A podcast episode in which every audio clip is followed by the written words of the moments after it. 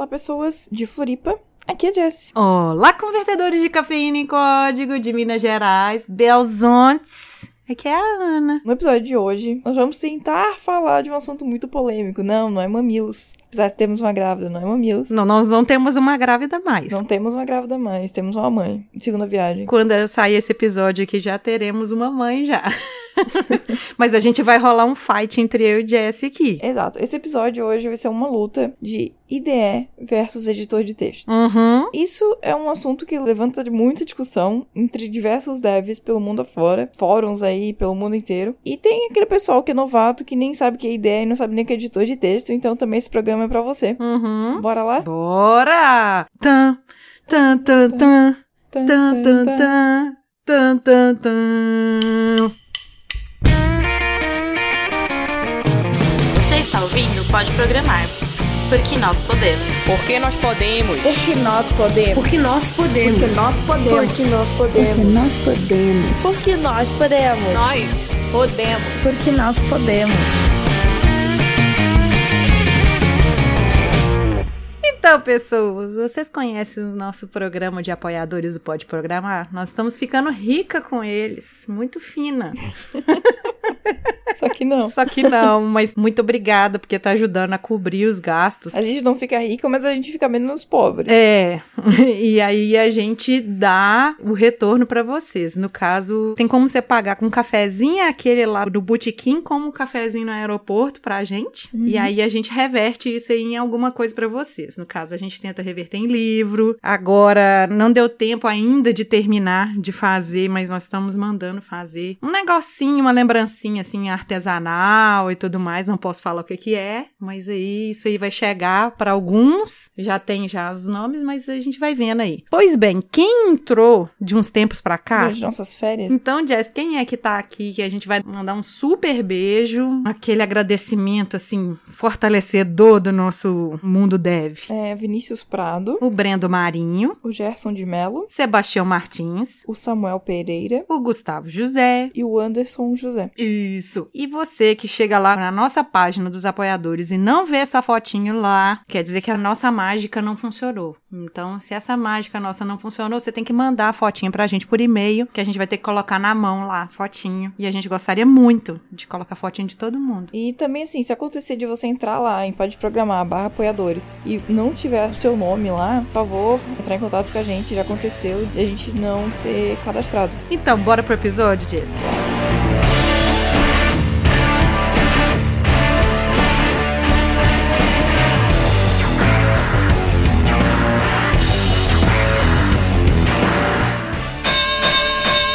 Nossa, gente, eu tô com medo desse programa sobreviver a essa dupla, essa dupla sobreviver até o final do episódio. Se a amizade continuar firme e forte. Se a amizade continuar firme e forte, gente, nada mais nos abala. Sim. Por que isso? Porque nós vamos debater um negócio que até que eu e a Jess a gente não debate tanto entre a gente isso, porque ela gosta tanto de usar editor de texto e eu gosto tanto de usar IDE que tá tudo bem entre a gente por isso, apesar da zoeira que a gente faz uma com a outra. Quando a gente fala de editor de texto, muita gente já sabe o que que é. Quando a gente fala de IDE, muitas pessoas já não sabem o que que é. Mas aí nós vamos falar aqui. A Jess escreveu tudo bonitinho pra mim, eu vou colar tudo aqui porque eu não decoro os nomes em inglês. Mas o acrônimo IDE, ele vem lá do inglês, que é Integrated Development Environment. Ela fez FISC. Não, eu fiz FISC mesmo. Ou ambiente de desenvolvimento integrado. Geralmente é um sistema de computador que reúne características e ferramentas de apoio ao desenvolvimento de software com o objetivo de agilizar esse processo. Então, Cis, quando a gente fala isso, a ferramenta meio que ela automatiza tudo. É uma coisa a se pensar que pode ser boa, mas depois, mais tarde, nós vamos discutir esses prós e contras, o porquê que a ideia ela pode ser muito boa, mas também ela pode ser um tiro no pé. É, então, é só pra quem tá assim, ouviu IDE, ouviu as palavras bonitas e tal e não entendeu você que tá na faculdade, começou agora, deve ter trabalhado com Eclipse, por exemplo, né? Um exemplo de IDE. Uhum. Acho que uma das mais usadas, mais conhecida, NetBeans também é super conhecida. É, porque geralmente usa Java, né? É, normalmente na faculdade o pessoal vê Java e aí trabalha com Eclipse ou NetBeans. Uhum. E tudo tem um porquê, né? Normalmente o iniciante começa com Java na faculdade. Não sei se ainda essa é a realidade, mas pelo menos foi a minha realidade. Muitas pessoas, sim, que quando mandam feedback pra gente, eles ainda falam que É. Java é forte. Uhum. Apesar de que também agora o C Sharp tá vindo forte por causa das novas linhas do Visual Studio, né? Sim, e a questão do porquê, né? De, ah, o pessoal tá começando agora. Talvez a Ana possa falar melhor, mas a facilidade, né? Você instala uma ferramenta,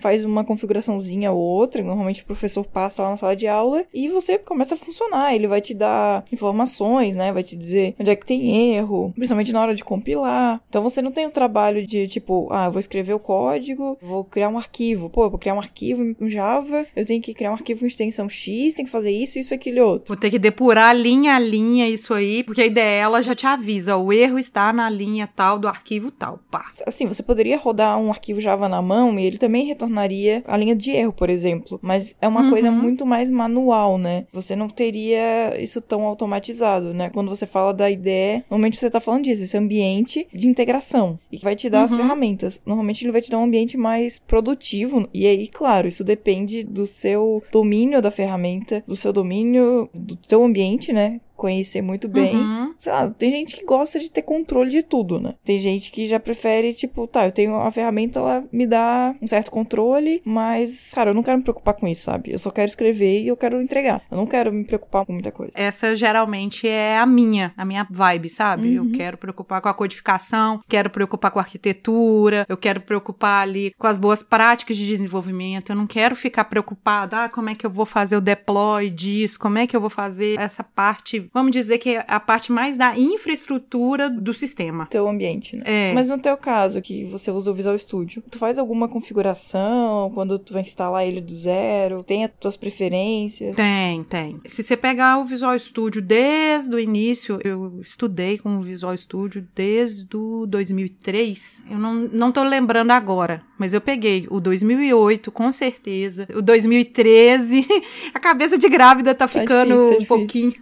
É, 2015, o 2017. Agora eu tô testando o 2019, quando eles lançaram um preview. Então, cada vez mais eles estão fazendo os projetos mais compartimentados. Cada vez mais eles têm compartimentado as coisas. Por exemplo, eu vou baixar o Visual Studio, eu quero desenvolver só para web. Eu não preciso baixar o Xamarin, eu não preciso baixar alguns pacotes agora, o Unity. Tem alguns pacotes agora que eu não tô lembrando, porque geralmente eu vou nesse foco meu de desenvolvimento web ou desenvolvimento para desktop. E aí eu torno o meu Visual Studio mais leve. E aí eu consigo ter uma performance boa na hora que eu for gerar meu deploy. E aí, assim, eu não sei outras IDEs se você consegue fazer esses pacotes. IDE, gente, eu não tô falando de editor de texto, que é diferente o Visual Studio Code também. É, não confunda o Visual Studio com o Visual Code, que a gente vai falar mais pra frente. Isso. Mas assim, alguns exemplos de IDEs, né, que são bem famosas no mercado. Por exemplo, né, o Visual Studio, que a Ana falou, que normalmente ele é conhecido como a ideia do pessoal que trabalha com C Sharp e com todo esse environment da Microsoft. Dá pra você colocar Python, dá pra instalar Python lá, dá pra você instalar outras coisas lá também. Mas é o que vem por padrão são as ferramentas nativas Microsoft, que aí é o C Sharp. Posso dizer que já tive problema com o Visual Studio pra rodar no Mac. Não é tão comum isso, até porque também não é tão comum o pessoal ficar usando o Visual Studio no Mac, né? É mais comum usar no Windows. Pois é, mas eu não pedi pro meu professor da pós mandar um trabalho em C Sharp no Visual Studio. Que dó de você, tô morrendo de dó e passou. Então, mas no caso lá, né, como a gente falou num dos episódios anteriores, que agora o C Sharp, né, tem o .NET Core, que roda agora em qualquer ambiente, e na época o meu professor mandou um projeto que não era .NET Core, e obviamente não rodou na minha máquina, e o Visual Studio eu não consegui nem instalar, porque é, descobri que ele precisa de muito espaço em disco pra instalar. É, porque você, no caso, ele deve ter te mandado um sistema baseado no .NET Framework. Então, não foi no .NET Core. Isso aí, se precisar, eu fiquei de fazer um post diferenciando essas coisas, não consegui fazer. Porque talvez faltou a gente explicar melhor essa parte lá no episódio do .NET Core. Que o foco nosso era falar só do Core. Então, quem sabe a gente faz um episódio falando do .NET no geral. Que aí a gente tem o .NET Standard, tem o .NET Framework, tem o .NET Core. E aí depois a gente resolve, a gente mata essas dúvidas. Mas voltando que nós estamos saindo do foco. Bom, o Visual Studio é gratuito. Então, Então. Pra você baixar o Visual Studio, você baixa normal. Só que aí nós vamos ter aí algumas situações que você precisa de licença, outras não. Se você quer testar o Visual Studio, não quer licença nem nada, você baixar o Community. Uhum. E daí ele é gratuito. Ele é gratuito e você pode desenvolver suas coisinhas aí, testar, estudar bastante. Tem muita coisa lá, não vai te atrapalhar em nada. Para quem é profissional, assim, também pode usar. Não se preocupe, não é uma ferramenta assim pobre, vamos dizer. É uma ferramenta já bem rica, mas aí você vai ter umas diferenças que eu sinto falta, por exemplo, quando eu uso o Enterprise. Que daí normalmente você usa no trabalho. É, aí tem que ter licença, nós temos o Professional, nós temos o Enterprise. Mas aí, as outras ideias que nós vamos ver, né, dona Jessie, nós vamos ver também, tem uma marca que não tá patrocinando a gente, que é a JetBrains. É, exatamente. É, aí ela tem outras ideias, e essas ideias são mais específicas de linguagem. Uhum. O Visual Studio, ele é mais abrangente, você consegue usar outras linguagens, mas a da JetBrains vai ter uma só pro PHP, você vai ter uma só pro Python. Acho que tem uma só do C Sharp também. É, tem a Intele, Inteled, Inteled, Inteled J, não sei como é que fala. não faço ideia como fala isso, tá, gente? Mas é a versão do Java. Eu não sei como fala, eu sou péssimo. O PHP Storm que eu conheço mais, né? É, e o PyCharm, que muita gente que usa o Python. É, o do Python. É, o PyCharm eu acho que é o favorito do pessoal que trabalha com Python. Tem a versão Community, então é gratuita. O PHP Storm não tem versão Community, até onde eu sei. Então ele só tem versão paga ou para estudante. É, eu também, que eu saiba, também não tem. Nós vamos ter aí o Android Studio, que ele é gratuito, ainda é muito pesado. É, ele é voltado para desenvolvimento de Kotlin, né, Java, para Android, né? Uhum. E nós temos também o Xcode. É, ele só roda no Mac, até onde eu sei. Ele- a ideia é para desenvolvimento para aplicativo para iPhone, né, pro Swift. Uhum. Mas ele também, se eu não me engano, ele fornece um monte de ferramenta. Ele é bem pesadão e ele traz um monte de ferramenta pra, pra dev. Objective-C também. Objective-C, é. Mas assim, ele é mais conhecido por causa do Swift e do Objective-C, né? Uhum. Se você tem um Windows, se você tem uma máquina robusta, se você quiser instalar uma máquina virtual para você usar um OS do Mac e colocar o Xcode, você pode até fazer isso, mas eu acho que você não vai conseguir fazer deploy do seu aplicativo. Você precisa de uma máquina mesmo, então já complica um pouco mais quando você vai desenvolver para iPhone, iPad, os produtos Apple, né, no geral. É, você tem que ter Mac, né? E então, basicamente isso, né? E claro, tem sempre o NetBeans e o Eclipse, que tem a versão Community. O Eclipse eu acho que só tem versão Community, né? O NetBeans ainda tem a versão, acho que paga. E o Eclipse eu acho que é um dos mais conhecidos, assim, por ser gratuito, as pessoas conhecerem na faculdade. Então ele é bem para todos os públicos, né? Quando não tinha o Android Studio, As pessoas usavam o Eclipse. Sim, você baixava o SDK, que é uma biblioteca, e colocava no Eclipse. Uhum. Tinha como você colocar no NetBeans também. Eu tentei colocar no NetBeans, mas era muito mais complicado. Depois o Eclipse, ele facilitou muito. Já cheguei a escrever código, assim, no Eclipse. Eu também. Era o que era mais fácil dentro dos dois. NetBeans era um pouquinho mais complicado. Hoje a gente tem o Android Studio, mas ele ainda não é aquela coisa assim. Assim, a minha experiência com IDEs, basicamente, foi na época de faculdade e um pouco no estágio. Porque depois que eu conheci os editores de texto, eu basicamente nunca mais saí de lá. Talvez eu não seja uma programadora tão preguiçosa, que é um problema. Deveria ser mais. Você tá me chamando de preguiçosa, é isso? Não, não, não. Ser um programador preguiçoso muitas vezes é bom. Ah, vamos lá. Já vamos começar a nossa DR aqui. No sentido de que normalmente quando você tem um programador mais preguiçoso, ele tende a automatizar tudo. E aí ele vai ter um foco, né, no caso. E você ganha mais produtividade, né? Aham. Bom, vamos lá. Editores de texto. O editor de texto pode ser o, sei lá, o Notepad lá do Windows, sabe? Um editor de texto, o Nano, bloco de nota. Notas, é, né, o Notepad, eles são editores de texto. Então, contar pra vocês um negócio, uma experiência. Quando eu tava aprendendo a programar, eu instalei a ideia no meu computador, mas quando eu queria estudar fora, eu queria estudar na casa de alguém, então eu usava o bloco de notas. Porque já tinha, no Windows já tinha o .NET, que hoje a gente chama de .NET Framework. Ele já tinha lá e eu conseguia compilar o que eu tava fazendo. Então, e aí é que é o ponto. Quando você trabalha com o editor de texto, você tem que compilar o seu código, né? No caso, na mão, muitas vezes. Uhum. Ou a menos que você faça uma integração de alguma forma. Né? No meu caso, eu programava com PHP no servidor. Então, eu não compilava porque o PHP não é compilado. Uhum. Então, não era um problema pra mim. Minha primeira experiência foi com o Sublime, né? Um pouco Notepad++, mas eu nunca vi o Notepad++ como um editor de texto em que eu poderia trabalhar o dia inteiro e ter produtividade. Eu nunca vi desse jeito, apesar de ter amigos que usavam. Então, pra mim, quando veio o Sublime, foi assim, tipo, amor à primeira vista. Eu adorava. Ele é um editor escrito em C++, então no Windows, assim, pelo menos, né? Ele era muito rápido. É, já usei também no Linux e também é rápido, né? E normalmente, assim, quem tá acostumado com ideia é aquela coisa, né? Você manda abrir, sai espera, né? Um dia ele vai abrir. Pelo menos essa era a experiência que eu tinha até então. E daí, quando eu comecei a trabalhar com o Sublime, ele simplesmente abria. então, tipo, era muito rápido. Aquele negócio assim, nossa, é mágica.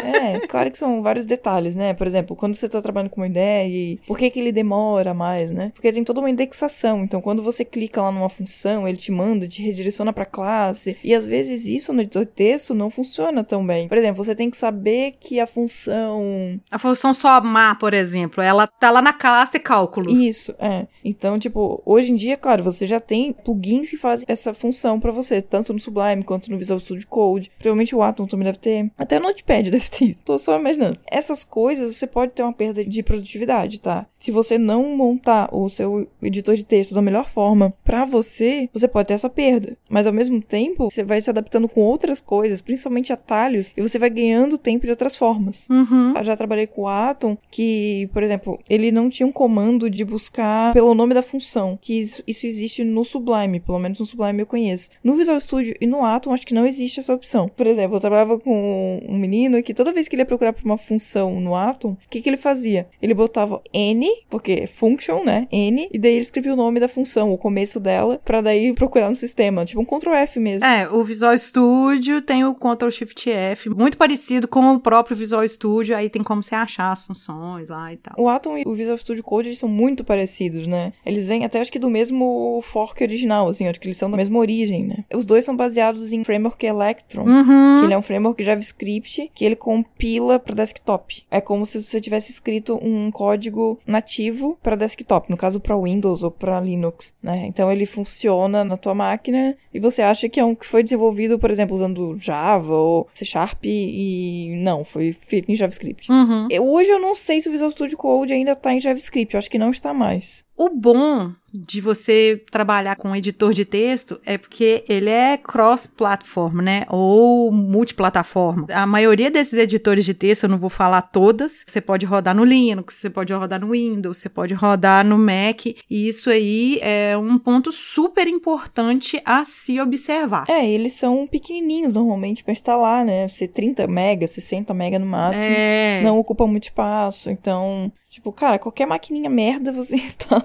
um editor de texto. Se você acha que é um Raspberry, você acha que você instala Ah, também? provavelmente, tipo, não precisa de muita coisa, né? Não, e do jeito que eu falei que a ideia ela pode também te dar um tiro no pé, isso aqui também pode dar um tiro no pé também. Pode. Mas aí a gente vai dar as coordenadas daqui a pouco. Calma, calma. Cena dos próximos capítulos. Outro editor de texto que é muito comentado, muito falado e até muito criticado é o Vim. Uhum. Ele é um editor de texto tipo de linha de comando, né? Então você usa basicamente só comando de teclado pra trabalhar com ele. Então você não usa mouse, por exemplo. É, os amantes só do teclado que são bem raiz adoram vir. Em teoria, o que eles alegam, né, que ganha muito produtividade é a questão de só usar teclado. E até certo ponto eu concordo, assim, porque quanto mais você domina a plataforma, o ambiente que você tá usando, a ferramenta, normalmente você sabe mais comandos. E quanto mais comandos você sabe, mais tempo você ganha. Porque pode parecer besteira a cada segundo, sabe? Mas se você faz aquilo várias vezes por dia, são diversos segundos que você ganha, né? Mas não é só isso. Você pensando que um segundo que você gasta tirando a mão do teclado, indo pro mouse e voltando, isso no seu cérebro, você tá parando Um processo. o processo é parecido quando você vê o pessoal falando do olhar pro celular quando você tá dirigindo. Hum. Você muda um pouquinho a atenção e volta. E já deu merda. É. E assim, é esse que é o caso, o que muitas vezes as pessoas falam. Pode até ser que são segundos. Aí você pensa assim, nossa, mas segundos e tal. É por causa dessa quebra no cérebro que dá. E aí você tem aquela sensação que você perdeu seu raciocínio ou perdeu a fluidez do negócio. Que no teclado você vai ali nos controles, nos atalhos e tudo mais. Mas assim, isso aí é uma ilusão, tá? é uma ilusão de performance achar que você vai ganhar muito tempo digitando e não usar um mouse. Eu sou a favor de que, tipo, você deve usar aquela a ferramenta que melhor se adapta e que você mais conhece.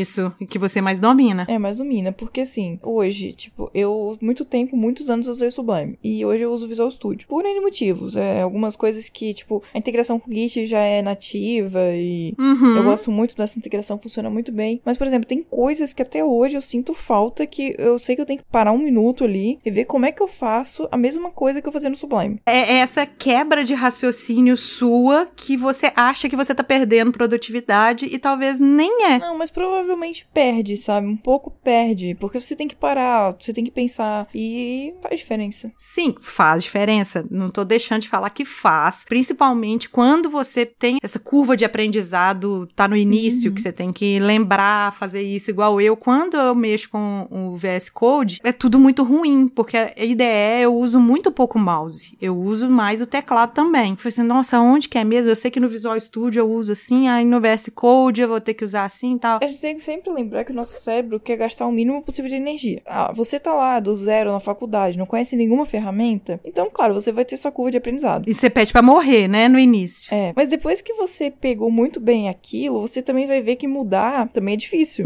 Você não começa totalmente do zero porque você já traz uma bagagem. Mas essa bagagem às vezes também dificulta. Tá, eu. Porque ela te traz manias. Ah, pra você Ctrl F é uma coisa. Mas lá na outra ferramenta, Ctrl F é outra. Bom, se a outra ferramenta Ctrl F é outra coisa, o programador merece morrer. Mas. Quem programou essa ferramenta merece morrer. Exatamente, padrão. Quando eu saio do Sublime e vou pro VS Code, eu uso algum plugin normalmente pra deixar as teclas, né, os atalhos iguais ou muito próximos. Uhum. Que daí eu continuo com a mesma identidade ou mais perto disso. né? E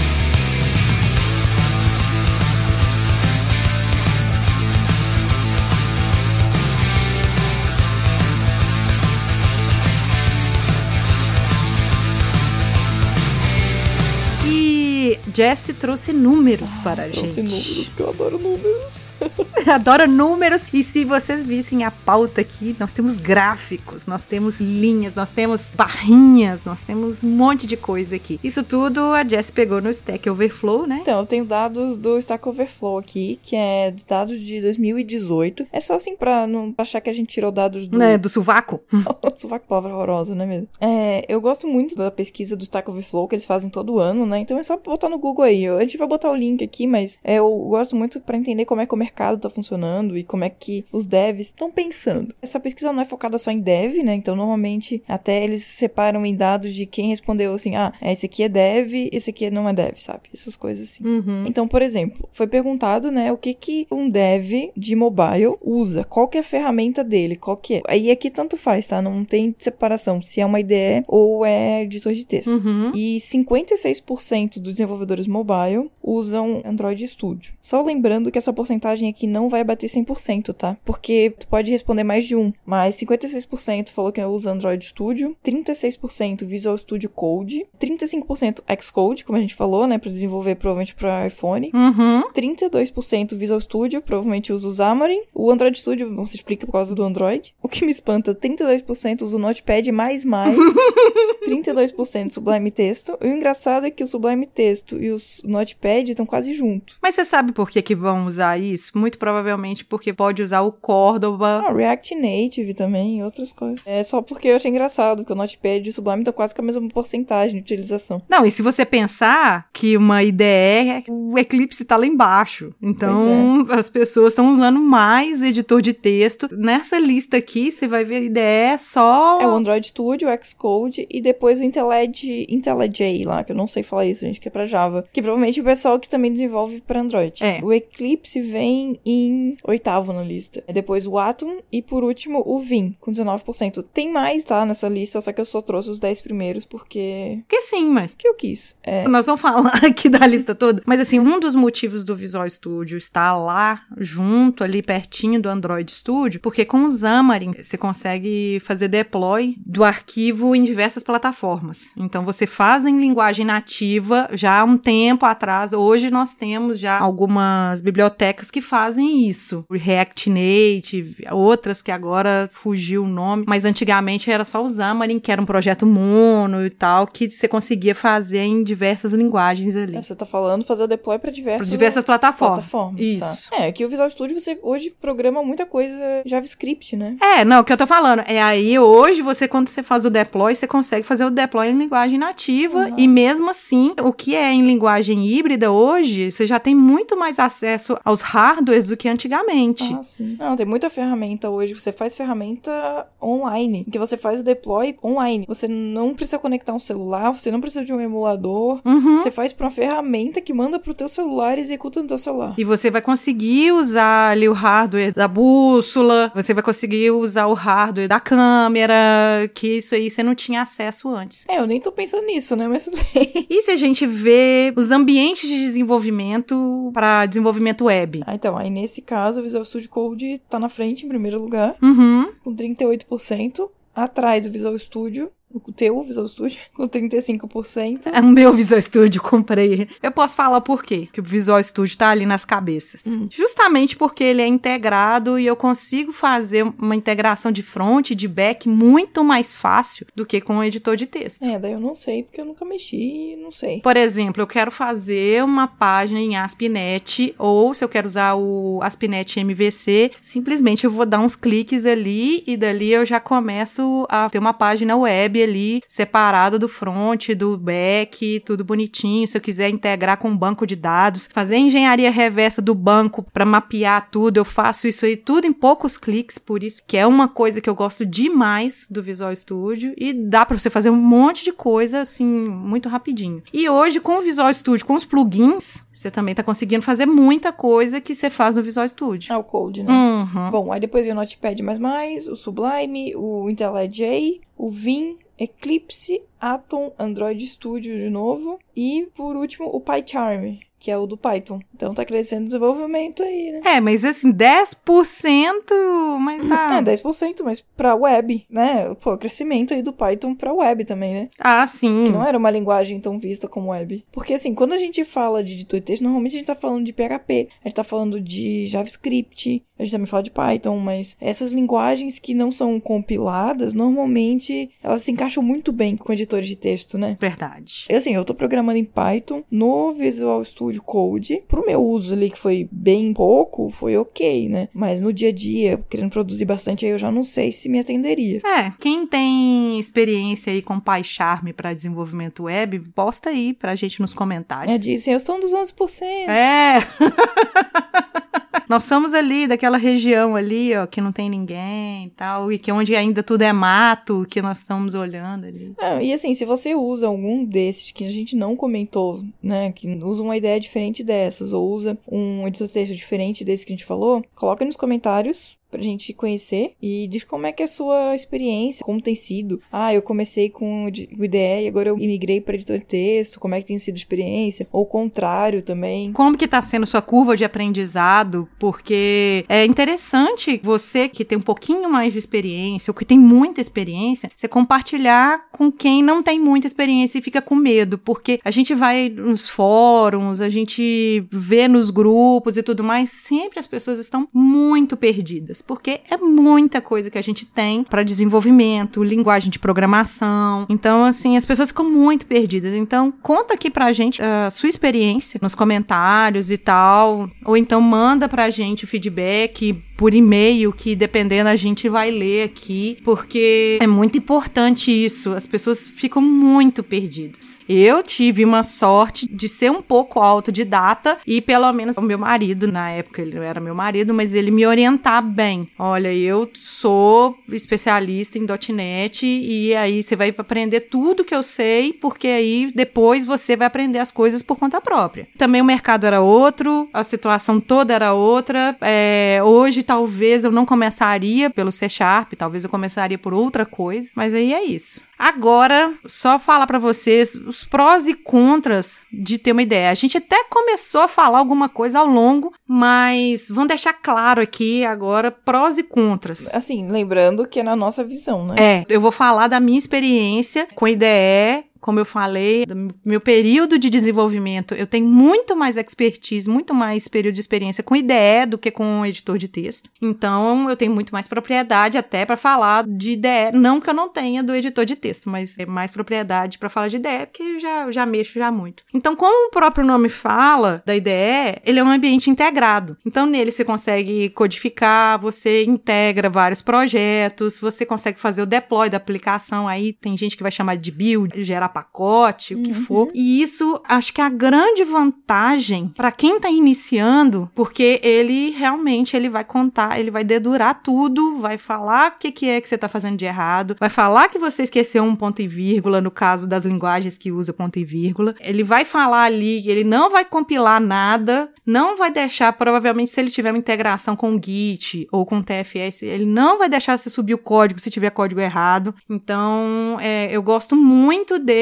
por conta dessas facilidades. Às vezes eu tô tão, como a Jess falou, eu sou uma programadora preguiçosa. Às vezes eu penso assim, ah, eu vou ali, vou arrumar aquilo ali, acaba que eu sem querer deleto aquela linha, um pedaço daquele código. Quando eu volto, na hora que eu vou, por exemplo, fechar minha máquina para tomar uma água, assim, quando eu volto, alguma coisa aconteceu e aí eu preciso arrumar aquilo ali, não, não vou subir o código errado. Por outro lado, por que, que eu falei que ele pode ser um tiro no pé? Porque é um sistema que ele é robusto, dependendo da forma que você. Eu tô falando a minha experiência com o Visual Studio, não estou falando com as outras. O negócio é que o Visual Studio ele tem uma gama muito grande de coisas que dá para você fazer com ele. Então, dependendo de como você vai fazer a instalação dele, o seu propósito, ou se você não tem propósito ainda e quer instalar tudo, o sistema. Se você não tiver um computador assim com uma performance legal, ou se você abrir N abas do Chrome, igual eu abro, e do Visual Studio, pode ter uma queda de performance do computador muito grande. Você pode travar o computador, dependendo. Tem uma, um meme muito legal.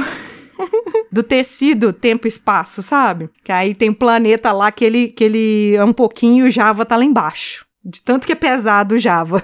Mas aí vocês tomam cuidado com isso, que pode ser um tiro no pé por ser robusto demais. Por outro lado, ele facilita muito esse aprendizado, essa integração dele. Você precisa preocupar com pouca coisa. Exato. Bom, dos editores, né? Prós. No geral, são leves e rápido de carregamento. Eu já vi, tipo, o Atom demorar muito pra carregar, mas não sei se foi uma instalação específica. Achei muito lento, assim, mas pelo menos o Sublime e o Visual Studio Code, pra mim, sempre foi muito rápido. Bom, são customizáveis, então você pode instalar desde plugins, temas, tudo que você quiser. Uhum. Normalmente, ele você pode executar qualquer linguagem lá, tipo, ele dá suporte através dos plugins. Então, ah, eu quero fazer essa verificação. Ah, pô, tá faltando um ponto e vírgula. Tem uma variável que não foi utilizada. Ah, eu quero fazer um refactoring. Eu quero pegar esse código e mudar o nome das variáveis. Cara, normalmente, pra maioria das linguagens, tem plugins que fazem isso. Só que você tem que se preocupar em ir lá e procurar pra ganhar produtividade. Não vai vir pronto, né? Então, Uhum. esse é o ponto. E também você tem mais controle, né? Eu que vou fazer o meu deploy, ou eu que vou fazer o meu build, é eu que vou compilar, se for uma linguagem compilada, não vai ser a ideia que vai fazer pra mim, sabe? Então, também te dá mais controle nesse ponto. Por outro lado, isso também pode ser um ponto negativo, se você é mais iniciante, você não sabe exatamente o que você tá fazendo, é, então isso pode ser perigoso, né? É, você pode fazer cagada.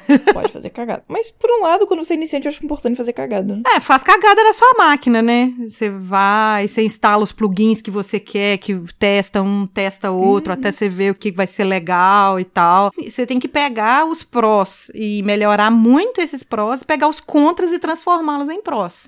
É, e o ponto negativo é isso, assim, pra mim, quando você é um iniciante, pode ser um problema. Ou então, até se você já trabalha muito tempo com uma ideia e você vem pra um editor de texto, às vezes você pode se sentir meio perdido. Ou eu já vi muita gente assim que, tipo, cara, eu não vou trabalhar com isso, isso é uma merda. Isso eu faço no bloco de notas. Então, sabe, não consegue ver pontos positivos, por exemplo. Uhum. Então, acho que é tudo forma de se você se acostumar e conseguir ver o que, que se adapta ao seu modo de trabalho. E se você tá começando, testa tudo, cara, vê o que, que se adapta pra você. Normalmente, quem já tá muito tempo no mercado dificilmente vai conseguir se adaptar tão fácil, né? É, é aquele negócio do cérebro que fica preguiçoso. É. Sempre quer gastar menos energia. E aí vocês contam as suas experiências com ideias, com editor de texto. Se tiver uma experiência legal, a gente conta, né? Próximo episódio. Sim. E nós chegamos ao fim. Mas antes de finalizar, da onde que encontra a gente? Então, a gente tá no Twitter, é, arroba pode programar. Uhum. Estamos também no Facebook, barra pode programar. Instagram também é pode programar. Estamos no Telegram, tá? O nosso grupo, ele é aberto, tá, gente? Não é fechado só pra assinante. Não. Ele é aberto pra qualquer um. Então, pra acessar o Telegram, é só t.me barra pode programar, que daí você acessa o grupo. Ou Google pode programar, o pode com D mudo, e vai ser feliz. Você vai achar a gente fácil. Também é o nosso site, que é podeprogramar.com.br. Só falando, só um- uma parte aqui. Você que tá usando o nosso chatbot no Google Assistant e tudo mais, se você tá usando, beleza, obrigada por vocês estarem trazendo essa experiência pra gente, passa o feedback. Se não tiver usando, tem uma ferramenta agora que tá ficando muito legal que o Rafael tá implementando, que é de evento próximo a você. Hum, legal. Então, assim, manda pra gente se tiver algum evento aí gratuito, alguma coisa, manda por e-mail, porque a gente tenta pegar, a gente criou um crawler que ele dá uma varrida, mas assim, é óbvio que não dá pra varrer tudo. E a gente fala de crawler um dia desse aí, o que que é. É, vamos falar de crawler. então é isso, pessoal. A gente tá em tudo que é lugar. É, o meu Twitter pessoal é Jesse Zanelato, J-E-S-S-I-Z-A-N-L-A-T-O. Se eu não errei. Nossa, ela tá linda demais soletrando, eu não vou conseguir soletrar o meu. O meu é Ana e Bastos, tá bom. No post lá vai ter todos os nossos contatos também, tá? Então não precisa se preocupar. É, e pra quem ouvir isso e falar assim, nossa, as meninas nas férias, elas não deram atenção pra gente e tudo mais. Gente, no dia da gravação, estou nos últimos dias de gravidez, então eu tô tendo que fazer muita coisa muito rápido. A Jessie ainda tá adaptando ao emprego novo dela, então nós estamos no vucu vucu só. Realmente nós estamos um pouquinho atrapalhada, mas o nosso negócio é não deixar de ter episódio. Vai ter episódio, nem que seja com o bebê chorando. Vai, vai ter episódio. Só não vai ter, talvez, uma resposta no e-mail ou nas redes sociais, porque isso aí a gente vai deixar um pouquinho de lado, porque só nós duas que fazemos isso aí. Sim, gente, a gente responde. Tem gente que fica mó feliz quando a gente responde, mas a gente responde sim, tá? E aí, você aí que já ajuda a gente no grupo dos apoiadores, ou você que não tá aí com grana pra ajudar, não tem interesse, mas só de você comentar nas redes sociais, compartilhar isso e dar cinco estrelinhas no iTunes, isso aí vocês ajudam a gente demais, porque vocês estão passando o nosso contato pra outras pessoas. Exatamente. Então bora, bora dar tchau. Tchau, beijo pra vocês. Fui. Tchau.